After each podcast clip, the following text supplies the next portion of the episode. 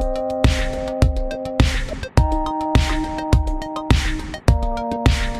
Hello à tous, ici Pauline Agneau et bienvenue dans un nouvel épisode du Gratin. Le Gratin, c'est un podcast où j'interviewe des personnalités remarquables pour parler de leur réussite et essayer de décrypter avec elles les clés de leur succès. On évoque leurs principes de vie, leurs trucs, leurs rituels, leur philosophie même. Et mon objectif, vous l'aurez compris, c'est de vous aider à progresser via l'aide de ces mentors virtuels à devenir la meilleure version de vous-même.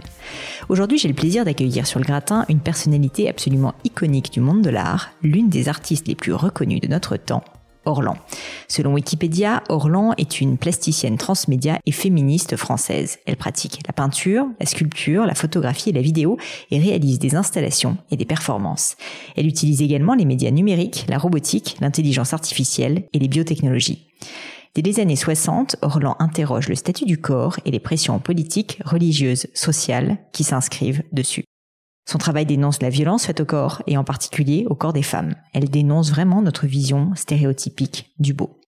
Vous comprendrez rapidement en écoutant l'interview qu'Orlan est une artiste totalement et radicalement engagée dans un combat féministe au point où elle a fait de son propre corps l'instrument privilégié où se joue notre propre rapport à l'altérité. Parmi ses œuvres les plus marquantes, d'abord son manifeste de l'art charnel, qui est suivi d'une série d'opérations chirurgicales, des performances qu'elle réalise dans les années 90. Avec cette série, le corps de l'artiste devient un lieu de débat public, lieu d'une vive polémique. Ensuite, les self-hybridations, où Orlan, par le biais de la photographie numérique, hybride des visages de cultures différentes, amérindiennes, précolombiens, africains par exemple, en questionnant alors notre rapport à l'autre. Je vous préviens, cette conversation bat en brèche de nombreux tabous et de nombreuses idées reçues. Orlan est une femme aux convictions puissantes et qui a fait de sa propre vie un combat pour faire bouger les lignes de la société. Pour elle, sortir du cadre, aller au-delà des normes et incarner cette différence est une raison d'être. Je vous invite vraiment à écouter l'épisode jusqu'au bout parce qu'à la fin, Orlan nous lit un court texte vraiment merveilleux sur le thème de la tolérance. Mais je ne vous en dis pas plus et laisse place à ma conversation avec Orlan. Bonjour Orlan.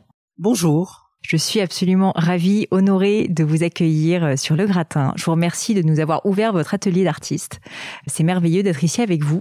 Orlan, euh, je voulais commencer cette, euh, cette interview par euh, parler de, de, votre enfance. C'est un sujet que je connais peu.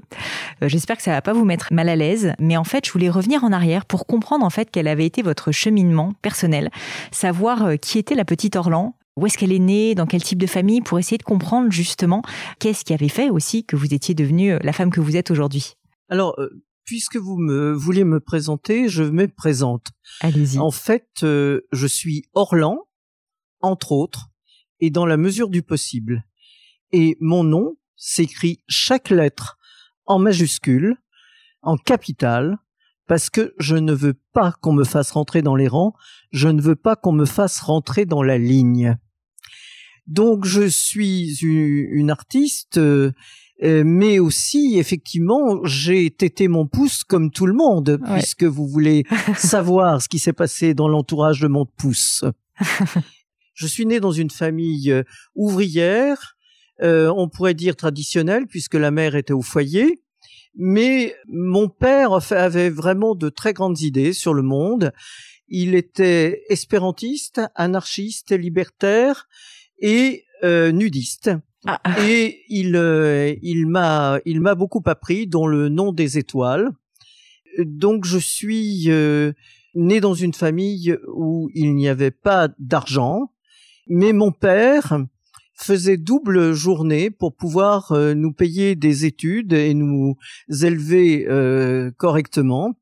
Et donc il était à la mairie d'abord comme électricien ouvrier, et le soir, il était éclairagiste au théâtre, à l'opéra, à l'Eden Théâtre. D'accord. Et de temps en temps, quand il le pouvait, quand j'étais sage, il m'emmenait dans les cintres ou dans les coulisses, voir euh, des opéras, des concerts, euh, euh, des chorales, etc et c'est ce qui a illuminé mon enfance et qui probablement m'a donné euh, tout ce capital culturel qui a fait que tout à coup, eh bien, je me suis mis effectivement euh, à aimer tout ce qui était artistique.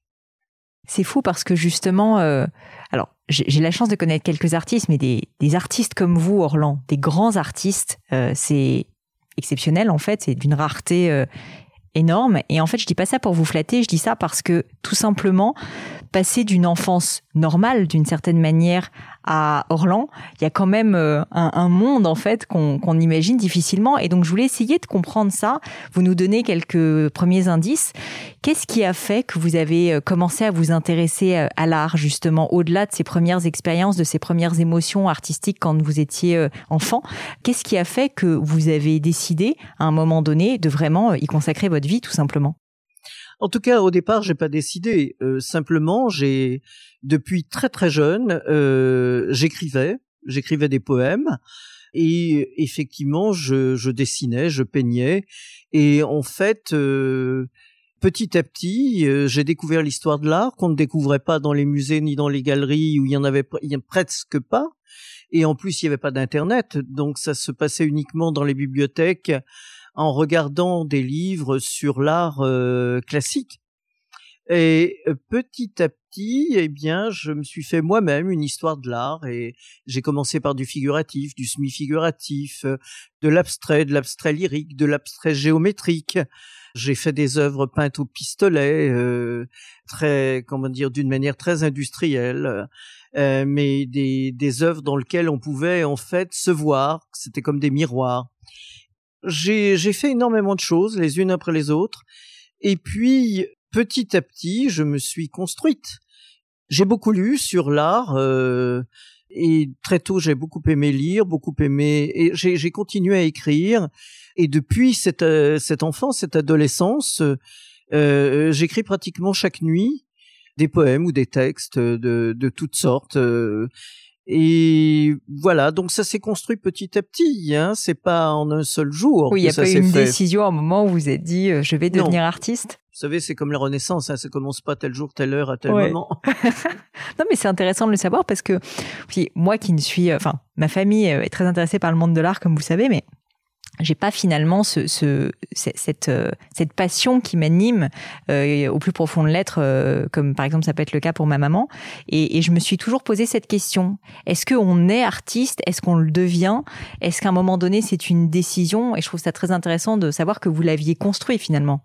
En tout cas, ça se, ça se mêle. Il y a des porosités entre tout ce que vous venez de dire, et à la fois, on, on sent qu'il y a une inclinaison vers, et puis petit à petit, effectivement, ce sont des rencontres euh, qui peuvent se passer par les livres, des intercesseurs, des intercesseuses qui tout à coup euh, vous mettent dans cette voie et petit à petit vous vous construisez à travers ça.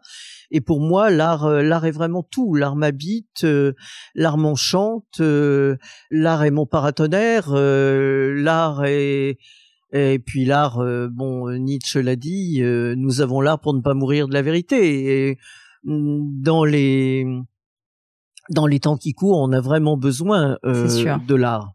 C'est sûr. Pour questionner et, Mais en tout cas, l'art n'est pas obligatoire. Donc, il y a aussi euh, des gens très passionnants qui qui ne sont pas des artistes.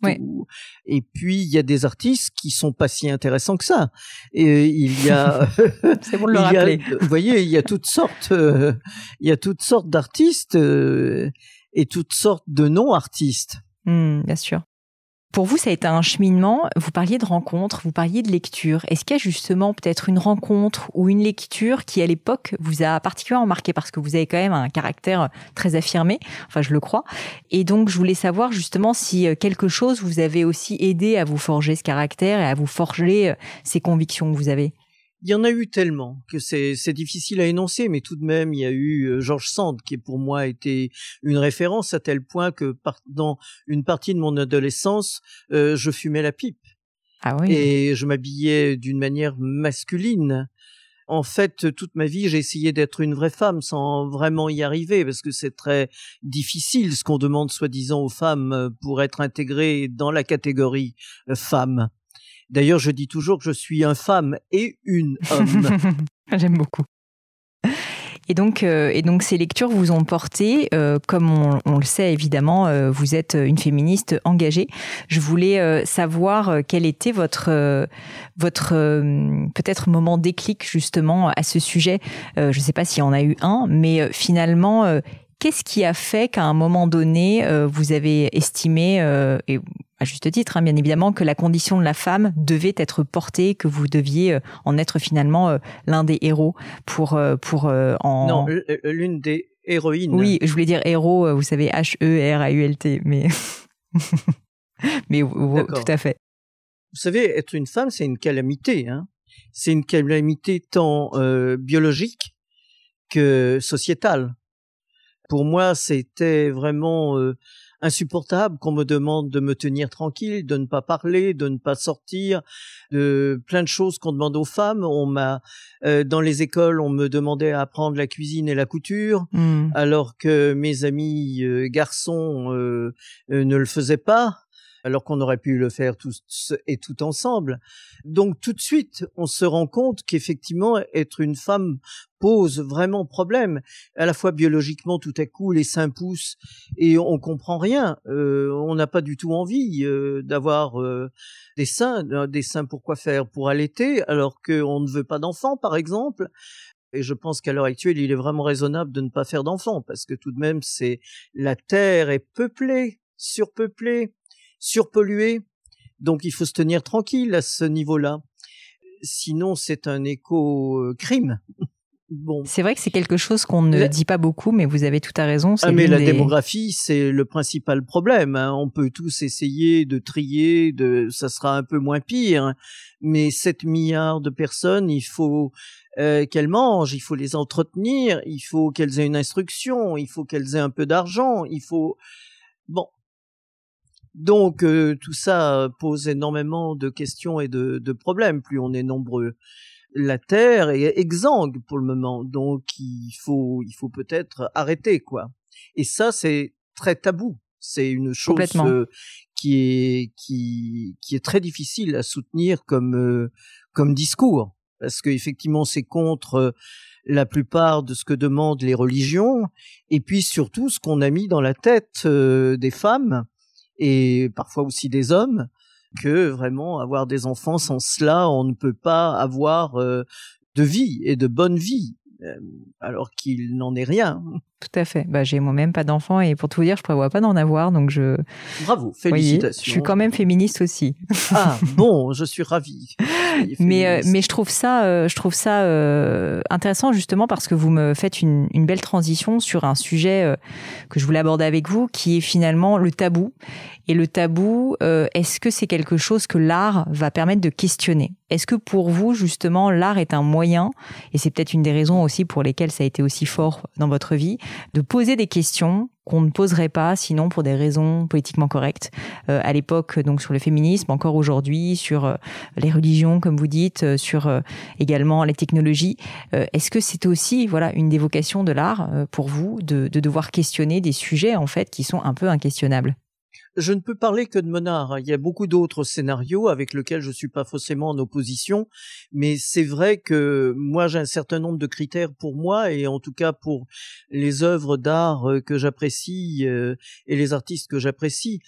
Donc euh, effectivement, moi en fait, je suis une artiste qui ne s'intéresse pas aux matériaux ou en tout cas que dans un second temps la première chose qui me paraît importante, euh, c'est d'être euh, effectivement une citoyenne et d'être quelqu'un, euh, une individu positionné dans le monde et qui, qui essaye de dire des choses importantes pour notre société, importantes pour notre époque.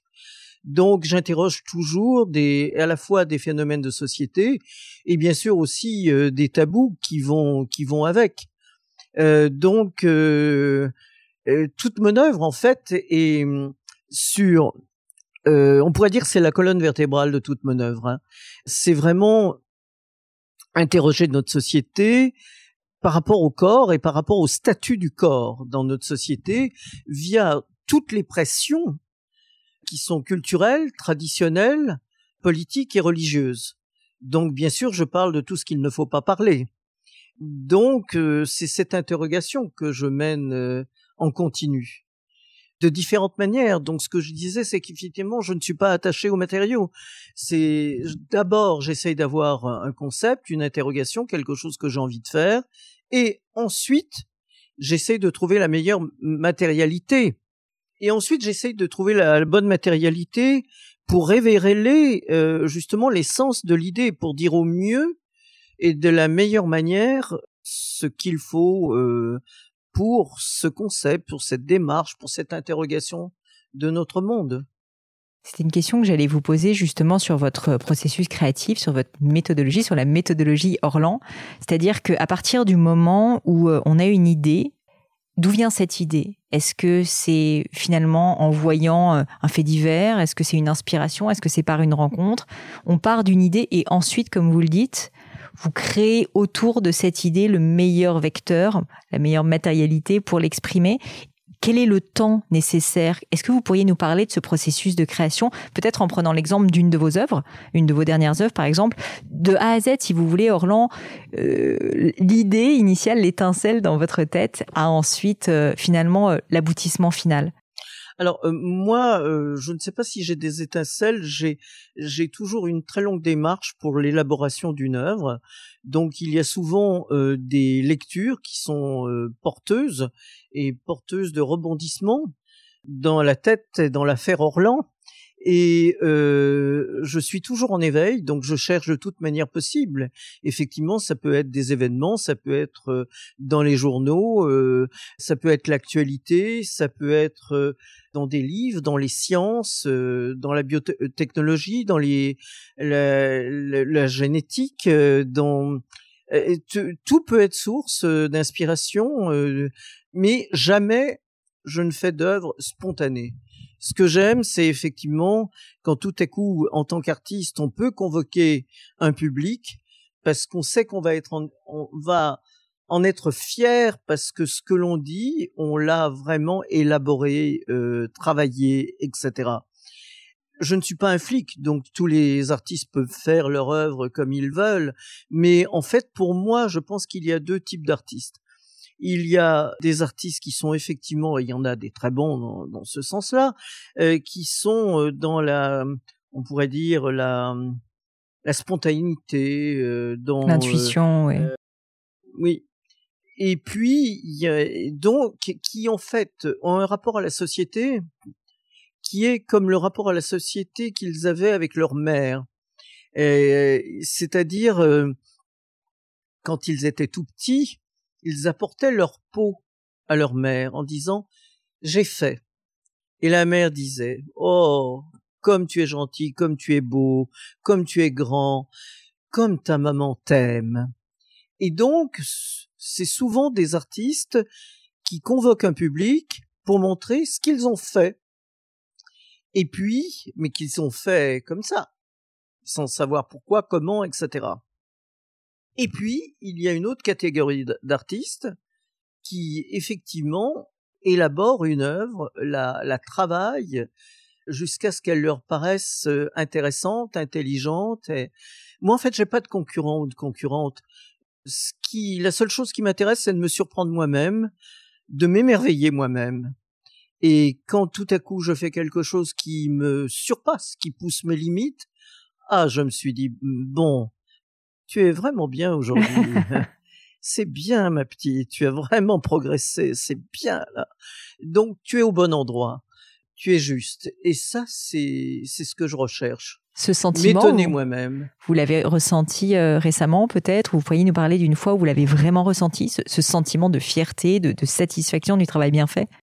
Dans, dans, beaucoup d'œuvres, euh, là vous avez au mur euh, l'origine de la guerre euh, et vous parliez de féminisme, donc je pense que l'origine de la guerre qui reprend avec un homme exactement la, position de l'origine du monde et même le cadre avec lequel elle est exposée à Orsay, euh, là, je me, je me suis dit, là, tu, tu, tu as fait quelque chose d'important et d'intéressant. Bon, mais euh, peut-être ce qui m'a le plus, pour le moment, enfin dans les derniers dernières œuvres que j'ai faites, c'est euh, le robot qui me ressemble, l'orlanoïde, qui qui parle avec euh, avec ma voix et qui me ressemble.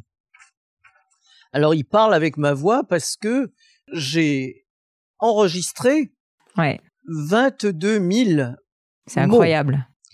Et Euh, il y a donc le travail derrière est phénoménal, c'est incroyable. C'est des, des, mois et des mois de travailler dans une difficulté totale, avec très peu de budget alors qu'il en aurait fallu un, énorme. Donc, je me suis beaucoup intéressé à l'intelligence artificielle. Donc, il y a ce générateur de texte, il y a un générateur de mouvement, et c'est une pièce in progress. Là, pour le moment, elle est arrêtée parce que après avoir été exposée au Grand Palais dans Artistes et Robots, elle est partie à Dublin où euh, je devais la retravailler avec des développeurs de l'intelligence artificielle très top.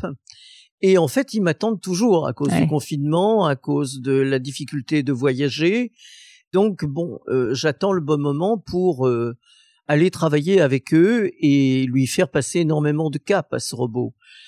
Donc, euh, donc voilà, là j'ai fait quelque chose de très important parce que pour moi c'était à la fois une sculpture, une sculpture de moi, donc un travail, on pourrait dire, d'autoportrait, mais en même temps en interrogeant tout ce que l'on peut faire à notre époque d'intelligent, d'intéressant. Moi, je ne suis ni technophile, ni technophobe. Ce que j'aime, c'est vivre mon époque tout en continuant à garder une distance critique donc à interroger mon époque. Et effectivement, euh, là, je m'interroge moi-même d'ailleurs sur ces euh, nouvelles technologies et sur euh, ce, ce, robot que, que j'ai fait. Et je suis en train d'en élaborer d'autres robots, mais qui sont entièrement en matériaux recyclés. D'accord. Parce que ça me paraît très très important, parce que dès que effectivement on travaille avec les nouvelles technologies, on ne peut plus euh, ne pas se, se poser les réactions en chaîne. Mais effectivement, moi, je, les nouvelles technologies m'ont beaucoup, beaucoup intéressé, beaucoup apporté, parce que dans mes rêves les plus fous quand j'étais adolescente, je ne pouvais même pas imaginer qu'un jour j'aurais dans ma poche un orlanoïde. ouais. Non, pas un orlanoïde. Ah, un téléphone. Ouais. Euh, je ne pouvais même pas imaginer que j'aurais dans ma poche un Android. Et c'est tellement extraordinaire parce que quand j'étais gamine, je posais des questions au monde adulte et le monde adulte n'aimait pas mes questions. Et souvent, soit on me répondait pas parce que les gens ne savaient pas, ou ne me répondaient pas parce que c'était tabou, ou parce que effectivement c'était pas de mon âge, ou tu verras quand tu seras plus grande. Et tout à coup, plus grande, je peux poser toutes les questions que je veux à mon Android et j'ai des réponses. Alors bien sûr, il faut euh, se méfier, il faut se méfier des fake news, il faut recouper l'information, il faut ensuite analyser, faire la synthèse et, puis ensuite se mettre euh, effectivement à l'ouvrage ou à parler. Donc ça, ça me paraît vraiment très important ce que je vous dis parce que ça a tellement changé ma vie de pouvoir aussi me repérer dans l'espace, de savoir toujours où je suis, combien de temps je vais mettre pour aller rejoindre telle personne ou faire telle tâche. C'est magnifique. C'est vraiment un pas euh, extraordinaire. C'est vraiment un plus. Donc euh, euh, là, à l'heure actuelle, il y, a toute une tendance qui est contre contre les technologies, contre le, le progrès et qui est pour la décroissance je, je trouve la décroissance absolument abominable. Qu'on ait une euh, conscience que la croissance ne peut pas se faire euh, sans y réfléchir et en étant, on pourrait dire, équitable par rapport au monde, qui soit vivant, humain, animal ou euh, ou de pierre, mais ou de mer, mais c'est indispensable la croissance. Si il n'y a pas de croissance, il n'y a plus d'innovation, il y a, il y a plus de travail, d'un imaginaire fantastique dans lequel qui nous emporte. Donc, euh, je, je, suis absolument contre euh, la décroissance. Je pense qu'il faut continuer notre œuvre euh, d'être humain et d'être humaine en le fortifiant, en la fortifiant, mais toujours, bien sûr, avec une distance critique et en se demandant les réactions en chaîne et ce qu'on peut faire pour que euh, effectivement il n'y ait pas de désastre à cause de nous ou comment on peut justement peut-être innover pour avoir non seulement de la croissance mais innover pour que cette croissance ne soit pas quelque chose de mauvais pour le monde, que ce soit les êtres humains ou les animaux ou la terre, la mer et le ciel. Bien sûr. Et cette distance critique, Orlan, j'ai l'impression que c'est quelque chose qui est assez profondément ancré en vous. C'est quelque chose que vous essayez de cultiver. Je vous pose cette question parce que, à l'heure actuelle, on a tellement d'informations avec les médias, les médias sociaux, etc. C'est assez difficile, finalement, de réussir à faire la part des choses, savoir le vrai du faux. Je pose ça en plus en plein Covid. Donc, évidemment, c'est d'autant plus, euh, on va dire, euh, d'actualité. Est-ce que vous avez, euh, je ne sais pas si on peut dire des astuces, mais en tout cas, euh, en tout cas une réflexion sur le sujet de cette distance critique que vous pourriez nous partager? Bien déjà, on peut toujours se demander quand euh, quelqu'un parle, qui parle?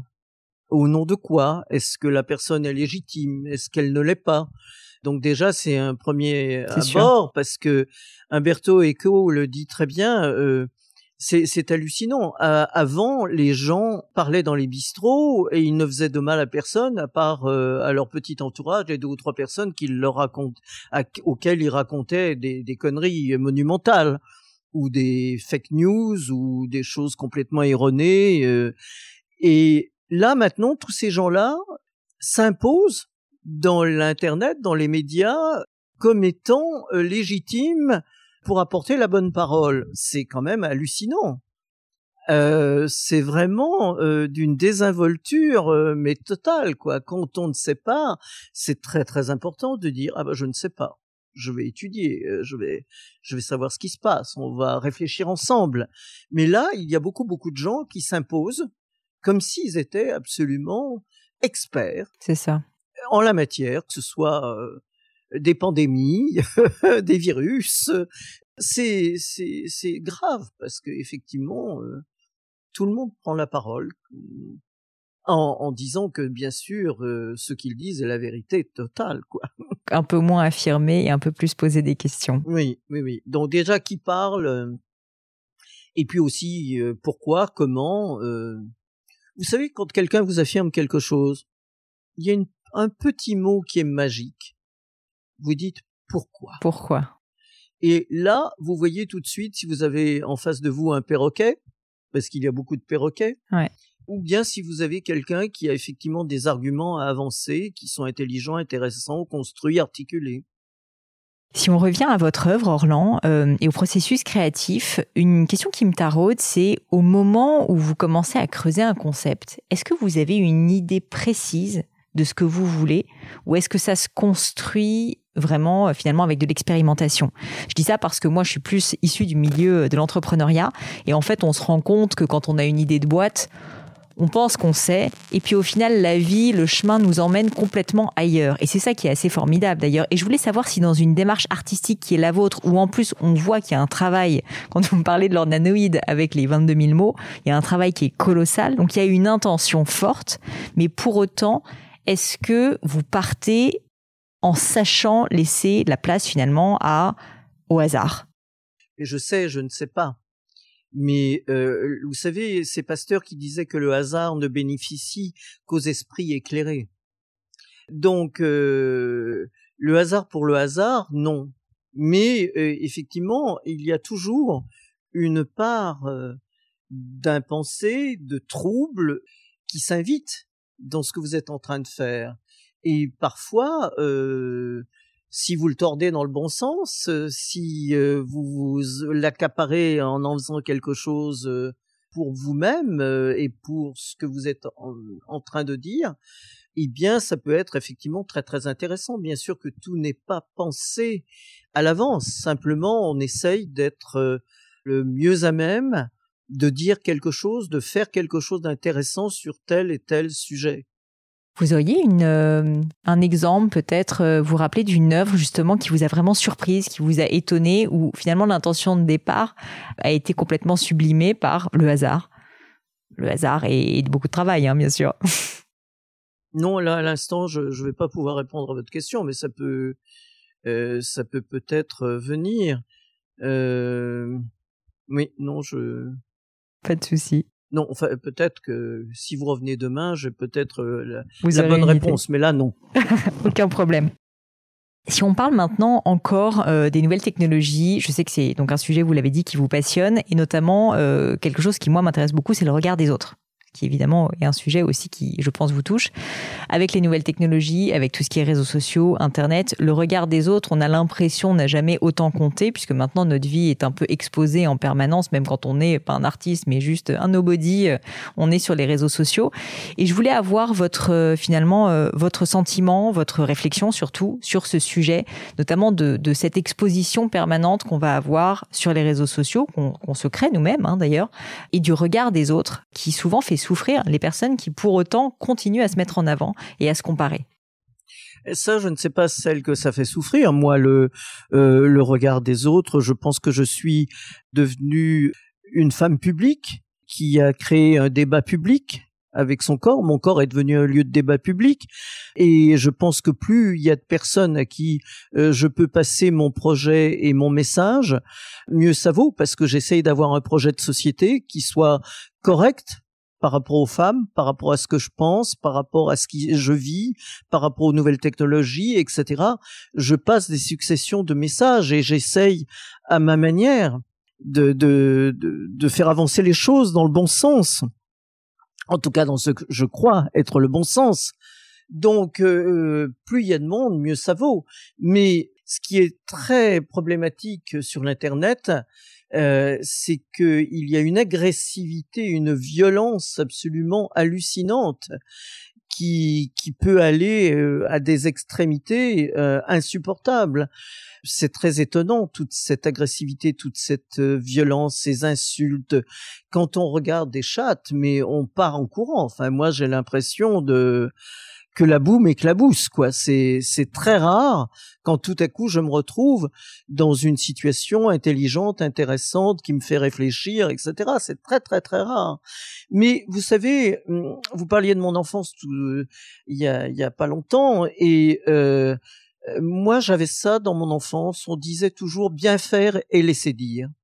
Et ça a été toujours ma formule toute ma vie effectivement, euh, si euh, je m'étais arrêté, on m'a beaucoup insulté, on m'a beaucoup controversé, on m'a beaucoup parce qu'effectivement, si euh, vous ne peignez pas des petites fleurs, ne faites pas de l'aquarelle d'une certaine manière, gentille, mièvre si possible, pour les femmes c'est comme ça, il faut qu'elle fasse un art féminin avec euh, tous les stéréotypes qui vont avec. Eh bien, euh, vous êtes montré du doigt, vous êtes les gens n'ont pas l'habitude, donc euh, ils résistent et donc ce que vous montrez est forcément très agressé. Donc si vous n'êtes pas un rock, si vous savez pas exactement effectivement où vous êtes, ce que vous voulez faire, ce que vous voulez dire, vous risquez de vous arrêter tout de suite. Mais pour le moment, il y a quand même un très gros problème qui est que il y a des réactions qui sont terribles par rapport au sexe, par rapport à la, au corps, et il y a beaucoup de, de censure et d'autocensure qui s'inscrivent. Euh, nous sommes dans un moment où nous sommes en train de reculoter la chapelle Sixtine. C'est quand même assez incroyable que dans Internet, dans euh, Facebook ou l'Instagram, on ne peut pas montrer un corps ou on ne peut pas montrer un corps nu, on ne peut pas montrer un sein. Toutes mes œuvres, des, des, des années où je faisais des œuvres qui s'appelaient corps sculpture, où effectivement j'assumais ma nudité, mais dans des positions tout à fait autres que celles de la gestique, habituellement euh, utiliser et demander aux femmes, vous savez, tous les petits trucs. Ouais, ouais. les, tous les trucs bébés. Oui, la femme forte, mais et je être nue et, et je tornicote et je prends des déhanchements, des, euh, épaulements, etc. En fait, tout ce qui soi-disant la gestique euh, de la séduction, la gestique féminine de la séduction. Donc, moi, j'ai toujours pris des poses tout à fait autres et j'ai considéré le corps comme une sculpture et j'ai pris des poses euh, où parfois mon visage était caché par les cheveux ou par un masque, où c'était la pose qui cachait euh, euh, le visage, donc l'identité. Et donc, il y avait uniquement le corps qui était positionné comme une sculpture. Et là, ces œuvres-là, je ne peux plus les montrer, sauf si je mets au bout des seins quelque chose. Mais c'est incroyable. Et souvent, c'est sous le couvert de la religion. Mais pour moi, c'est délirant. moi, je, Dieu n'est pas une hypothèse de travail ni de vie. Mais euh, pour ceux qui croient, ça me paraît mais tellement incroyable. Si Dieu a fait homme et femme à sa, à son image, ce sont forcément des chefs-d'œuvre. On devrait pouvoir montrer ces chefs-d'œuvre en permanence et parler de sexualité de la même manière parce que c'est quand même euh, lui ou elle, je ne sais pas, ce Dieu qui qui a fabriqué tout ça. Quoi, nous nous y sommes pour rien. Ouais. Ça me ramène aux nouvelles technologies. Je ne sais pas pourquoi dans ma tête, parce que euh, on, on, parle toujours du transhumanisme comme une chose absolument atroce, abominable, affreuse, euh, invraisemblable. Et pour moi, il n'y a pas de transhumain. Il y a du alter humain, c'est-à-dire il y a du développement de l'humain. Mais en tant qu'humain ou humaine, nous avons des qualités spécifiques qui sont différentes des animaux et, qui euh, nous permettent de nous réinventer, qui permettent de faire des nouvelles technologies, un Android et bien d'autres choses et des manipulations génétiques pour nous soigner, etc. C'est juste ce que nous sommes capables de faire. C'est nos capacités qui se développent à travers des projets comme ceux-ci. Donc, c'est tout à fait naturel, naturel aux êtres humains, alors qu'on le, on, le pense comme non naturel, mais c'est absolument naturel. Euh, euh, c'est incroyable. Vous allez dans un paysage, n'importe quel paysage, ils sont tous fabriqués par les êtres humains. Il y en a, il y en a pas hein, qui est ici dans mon atelier. tout est fabriqué par, des êtres humains. Bien sûr. Eh ben, il y a l'architecture, il y a, il y a tout euh, qui est uniquement fabriqué par des êtres humains. Donc c'est simplement, ça fait partie de nos capacités. Comme euh, d'autres êtres vivants ont d'autres capacités, mais nous, on a celle-ci, et on voudrait nous empêcher de prospérer à travers ça, de de montrer cette qualité-là. Mais je, trouve ça aberrant. Si on revient, Orlan, au sujet de la femme, qui est un sujet évidemment euh, éminemment important pour vous, si je ne me trompe pas. J'aimerais savoir, finalement, si vous pouviez résumer en un message, justement ce que vous aimeriez dire aux femmes et aux hommes qui nous écoutent sur ce sujet du féminin. Vous qui avez tellement réfléchi à ce sujet, qui l'avez tellement travaillé, c'est difficile comme question parce qu'il y a beaucoup de choses à dire. Ben oui, c'est ça, on ne sait pas par quel bout l'attraper. Mais, mais un message fort euh, qui est important pour vous, tout simplement je pense qu'il n'y a qu'une chose qui compte, qu'on soit un homme ou, une femme, c'est être bienveillant. Bienveillant et exigeant. Et bien sûr, l'agressivité est, nécessaire pour survivre, mais uniquement pour la survie. Mais dans les relations aux autres, l'agressivité est extrêmement mauvaise.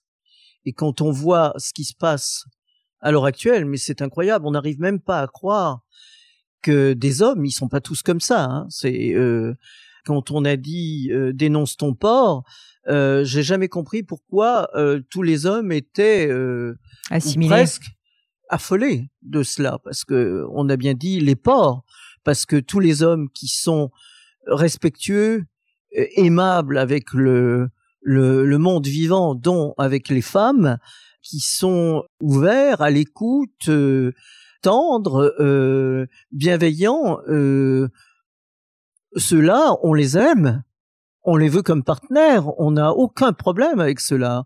Ceux qui ont été, qui étaient, euh, qu'on a décidé de dénoncer, c'était ceux qui étaient dégueulasses, et il y en a beaucoup. Moi, vous voyez, dans cet atelier, juste au-dessus de chez moi, il y avait une femme qui se faisait battre tous les jours. Euh, j'ai dû avec les voisins, etc. Mais ça a duré deux ans pour qu'on y arrive à mettre euh, le mec en prison. Mais c'est incroyable les féminicides, c'est incroyable le nombre de viols, le nombre de femmes battues. C'est, c'est, comment c'est possible? On n'arrive pas à y croire. Mais qui fabrique ça? Comment? À quelle fin? Pourquoi? Pourquoi c'est là cette violence euh, invraisemblable quoi? Et, quand même, ça appartient quand même plus aux hommes euh, qu'aux femmes. C'est pour ça que j'ai fait l'origine de la guerre. Alors bien sûr, il y a, y, a, y a, des femmes qui sont euh, violentes et mais c'est toujours on les on les dénonce euh, juste pour montrer que les hommes ils peuvent, elles sont comme les hommes. Eh bien non, si si on regarde les statistiques, on se rend compte que c'est que qu'il y en a peu.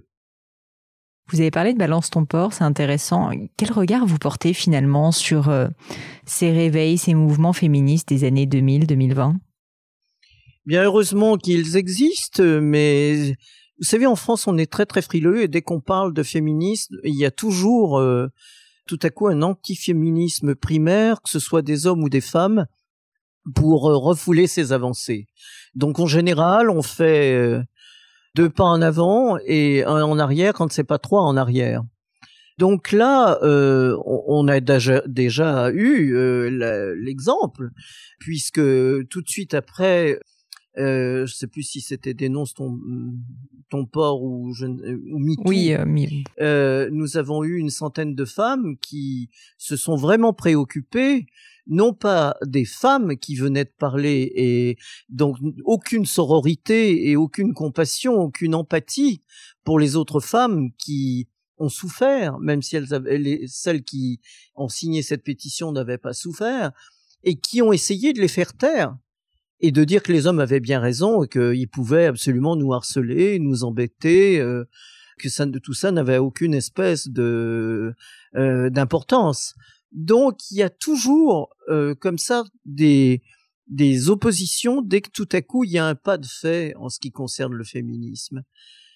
Je ne sais pas le féminisme pour moi. Euh, au départ, je disais simplement que j'étais contre toutes les discriminations parce que c'est juste ça, c'est être contre les discriminations ce, n'est rien d'autre que d'être féministe. C'est comme être antiraciste. Ce n'est rien d'autre que que cela. Et d'ailleurs, euh, le, le, machisme, le patriarcat, c'est aussi quelque chose qui est comme un racisme.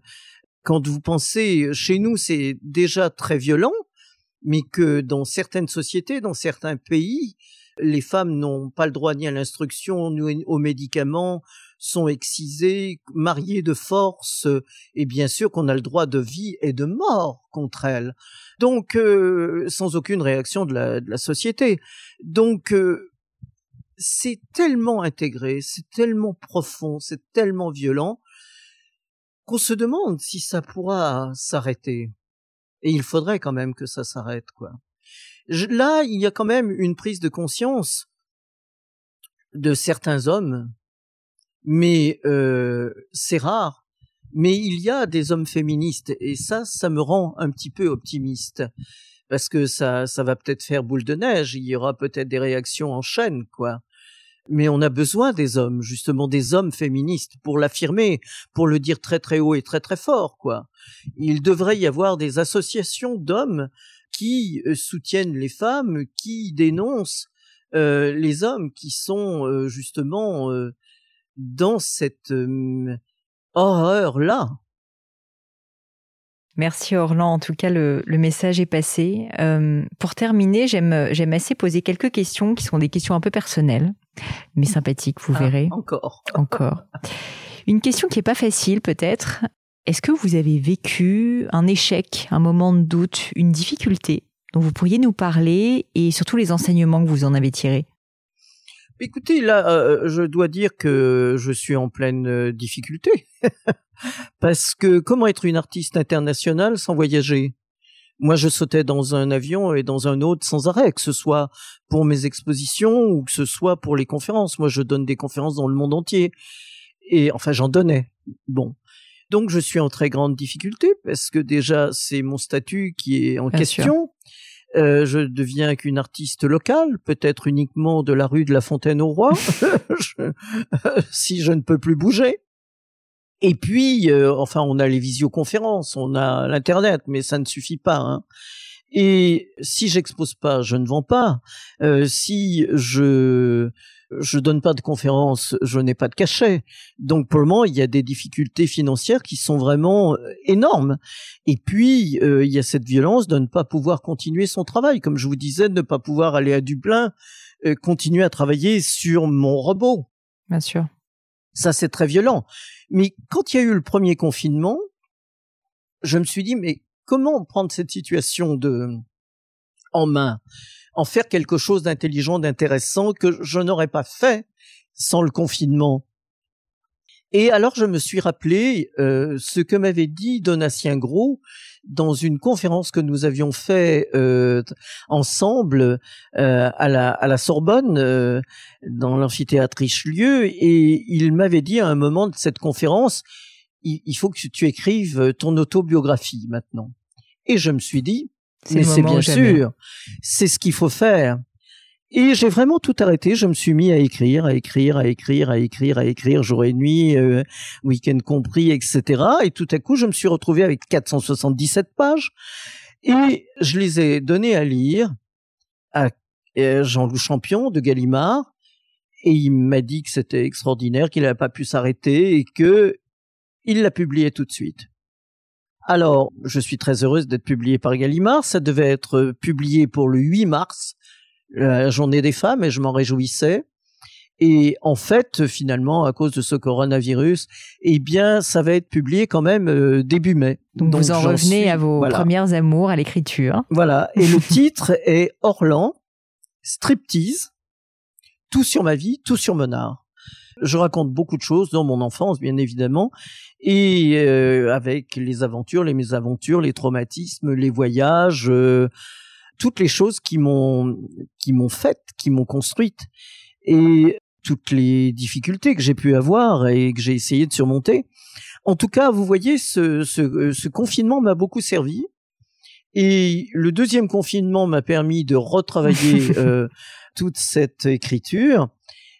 Voilà, mais j'ai fait aussi beaucoup d'autres choses pendant ce confinement. J'ai une nouvelle euh, série euh, qui est sur les animaux en voie de disparition que je mélange à mes robots, à des robots donc recyclés.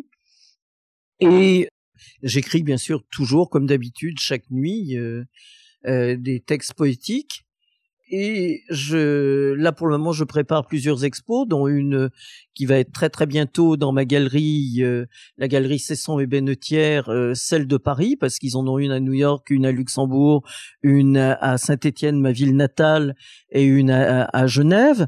Mais là, c'est à Paris, à côté de Pompidou, au 23 rue du Renard, et ça s'appellera Striptease aussi, comme le livre striptease historique. Donc c'est toutes les œuvres justement qu'on ne peut pas voir euh, sur Instagram qui seront euh, montrées. Celles qui sont interdites. Voilà. Et striptease, pour moi, c'est très important. J'ai nommé plusieurs de mes expositions striptease, dont euh, striptease tangible en nanoséquence, où j'ai euh, euh, fabriqué, j'ai cultivé mes cellules, mon microbiote, etc. Et puis, euh, j'avais fait une exposition aussi dans un lieu de nouvelles technologies euh, à côté de Paris et qui était euh, striptease des cellules jusqu'à l'os. Donc, pour et j'ai un striptease tout à fait qui sera montré à la galerie le, le 18 février. Il y a aussi un vernissage le 20 et, euh, février, donc le samedi. En fait, euh, il y aura striptease occasionnel à l'aide des draps de mon trousseau. Et on, me, je me déshabille à travers les draps de mon trousseau jusqu'à citer l'histoire de l'art, citer la naissance de Vénus de Botticelli. J'ai beaucoup travaillé avec cette naissance de Vénus de Botticelli parce que euh, effectivement euh, Botticelli a fait avec des pinceaux ce que l'on fait actuellement avec Photoshop. Il a enlevé toutes les impuretés, les rides, et puis il a tout allongé, etc. pour en faire un stéréotype de la beauté. Et, un modèle de beauté. Donc j'ai j'ai j'ai fait beaucoup de choses avec euh, cette naissance euh, de Vénus de Botticelli. Donc l'avant-dernière image de ce striptease est ce Botticelli. Donc à travers l'histoire de l'art, le nu. Et puis il y a un tas de draps, du, des draps de mon trousseau, qui sont au sol. La dernière image, comme une chrysalide, et il y a une flèche donc on ne sait pas ce qui va naître de cette chrysalide, quel corps va naître.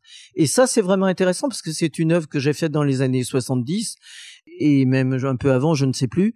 Et en fait, euh, elle était prémonitoire par rapport à toutes les œuvres que j'ai créées ensuite, dont euh, avec les opérations chirurgicales performance. Donc euh, tout cela est ancré vraiment effectivement dans cette idée du striptease, mais qui pour moi, pour une femme, est absolument impossible parce que on ne peut pas se dévêtir de toutes les rumeurs, de toutes les images, de tous les fantasmes, de tous les stéréotypes qu'on nous a euh, mis sur le corps. Donc, on peut pas s'en dévêtir de ça. Donc, le striptease est absolument impossible pour une femme. Donc, j'ai toujours essayé de dire ça jusqu'à présent. Une autre question que je voulais vous poser, Orlan, c'est s'il y avait quelque chose à refaire dans votre vie, qu'est-ce que vous referiez différemment? Alors là, vous auriez dû me poser la question euh, par écrit d'abord. c'est exactement comme l'autre question. Là, vous savez, c'est parfois on vous demande votre peintre préféré. oui, c'est difficile. Vous avez même plus en tête Picasso. Enfin, vous voyez. Euh, euh, Qu'est-ce que je ne referais pas? Euh, il y, a, y a un regret quoi pour moi. J'ai j'ai habité trois ans euh, à New York et trois ans euh, à Los Angeles au Getty Research Institute où j'étais invitée comme chercheuse et euh, j'ai toujours regretté de ne pas être restée à New York quoi vraiment. Mais là encore, il y avait des difficultés financières, matérielles qui qui étaient très difficiles à assumer pour moi parce que j'ai un storage absolument énorme, donc faire venir toutes les œuvres euh, et avoir un storage à New York, euh, ça pose quand même quelques problèmes. Mais euh, j'adore New York, surtout New York sans Trump, et je pense que ça me donnait une énergie fabuleuse. Ici, quand on arrive, j'adore Paris, mais on a un poids sur les épaules, on a euh, c'est pas pareil. Moi, quand je suis euh, dans la rue, mon look va va faire que beaucoup de gens rigolent, m'insultent, euh, etc. À New York, c'est exactement le contraire. Toutes les deux secondes, dans la rue, on me dit euh, terrific style, euh, beautiful, wonderful air, etc. Quoi. C'est-à-dire que vous avez toute la journée des, des encouragements si vous faites quelque chose de spécial, si, vous, avez sortez un du succès. cadre. Ici, voilà, si on sort du cadre. Alors que, et moi qui ai toujours voulu sortir du cadre, hein, j'ai fait Bah des oui. œuvres euh, de cette sorte.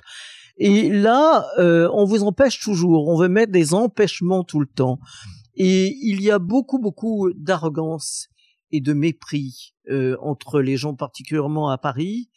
Et euh, ce qu'on ce qu'on ne retrouve pas, euh, ce que je, en tout cas, pas trouvé par rapport aux gens que que j'ai rencontrés aux États-Unis. Et et c'était encore mieux dans les années 70. euh, Tous les ateliers étaient ouverts, tous les grands artistes vous recevaient et vous pouviez être une femme, un homme, euh, un noir, un blanc, quelqu'un qui soit artiste, quelqu'un qui ne soit pas, quel que soit, qui soit petit artiste ou très grand. Vous aviez en face l'autorisation de parler, de rencontrer les autres. On vous faisait rencontrer les autres, on vous introduisait. Alors que là, c'est, on est vraiment euh, dans une frilosité, dans un, on vous met des barrières sans arrêt. Et alors, si vous réussissez, c'est pire.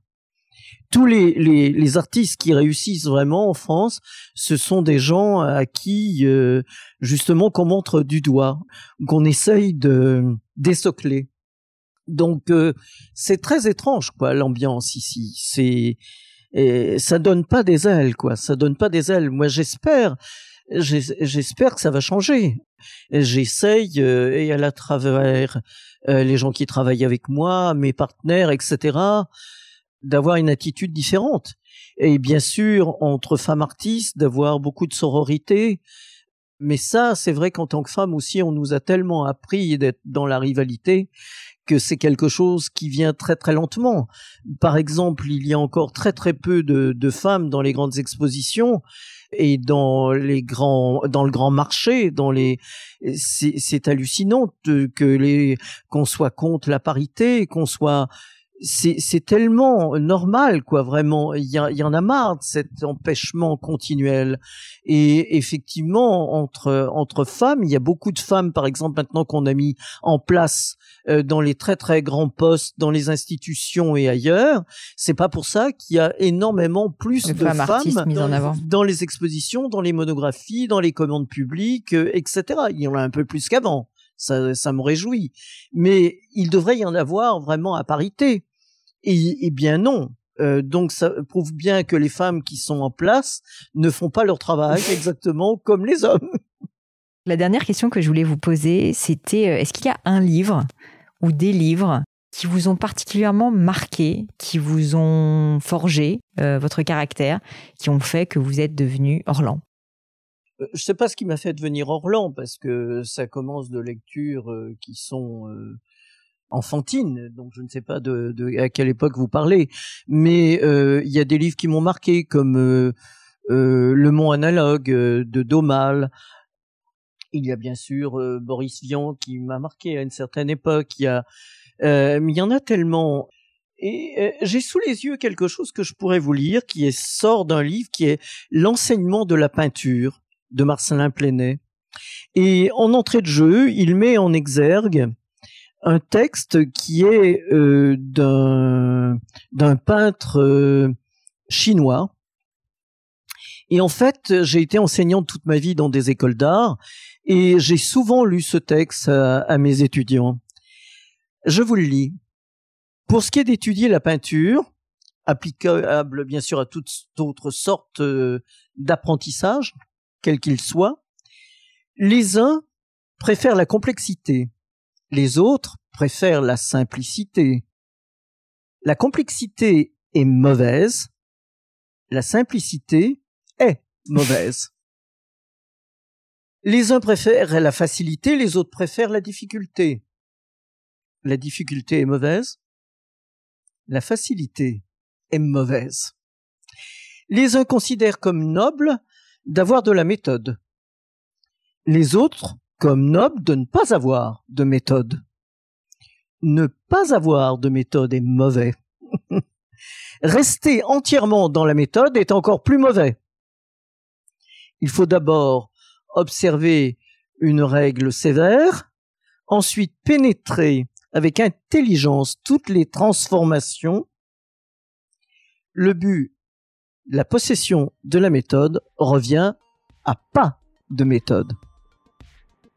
C'est incroyable. J'adore ce texte. comprends. Vous pouvez me redire le, nom de, du livre? L'enseignement de la peinture? L'enseignement de la peinture de Marcelin Plenet. Merci mille fois Orlan pour ces partages, c'était passionnant.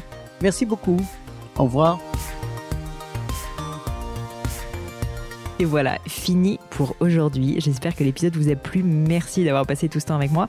Et quelques petites choses avant de vous quitter. D'abord, si vous cherchez les notes de l'épisode avec toutes les références, bah, c'est simple, allez directement sur le blog du podcast. Donc c'est www.le-du6gratin.fr. Vous trouverez normalement toutes les infos dessus. Aussi, si vous souhaitez me contacter pour me poser d'autres questions, que je mettrai d'ailleurs peut-être un jour sur le podcast, ou me proposer de nouveaux invités, ou juste me faire un feedback, me proposer un livre, peu importe à la rigueur, et bien surtout, n'hésitez pas à le faire. J'aime bien répondre. J'essaie d'être assez active sur les réseaux sociaux et en particulier sur LinkedIn et sur Instagram qui sont mes deux réseaux sociaux de prédilection. Donc sous le pseudo Pauline Legno, tout attaché, c'est très simple. Dernière chose, un truc qui compte énormément pour moi et je sais que c'est pénible à faire mais vraiment ça compte, c'est si vous me laissez une note 5 étoiles ou que vous parlez du podcast autour de vous ou que vous mettez un avis. Et la note 5 étoiles, c'est en particulier sur Apple Podcast, sur iTunes. Pourquoi? Bah, Parce que c'est là qu'il y a le plus d'écoute et avoir des notes en fait permet de donner plus de visibilité au podcast. Donc vraiment, vraiment, n'hésitez pas. Et si on est si nombreux à écouter le gratin, euh, à faire partie de cette communauté, bah, c'est grâce à vous et justement à toutes ces personnes. C'est plus de 3000, 4000 personnes qui ont à chaque fois pris le temps de mettre des notes. Donc ça m'aide beaucoup et merci à eux. Comme à chaque fois, vraiment un grand, grand merci de m'avoir écouté jusqu'ici. J'espère que l'épisode vous a plu et je vous dis à très bientôt.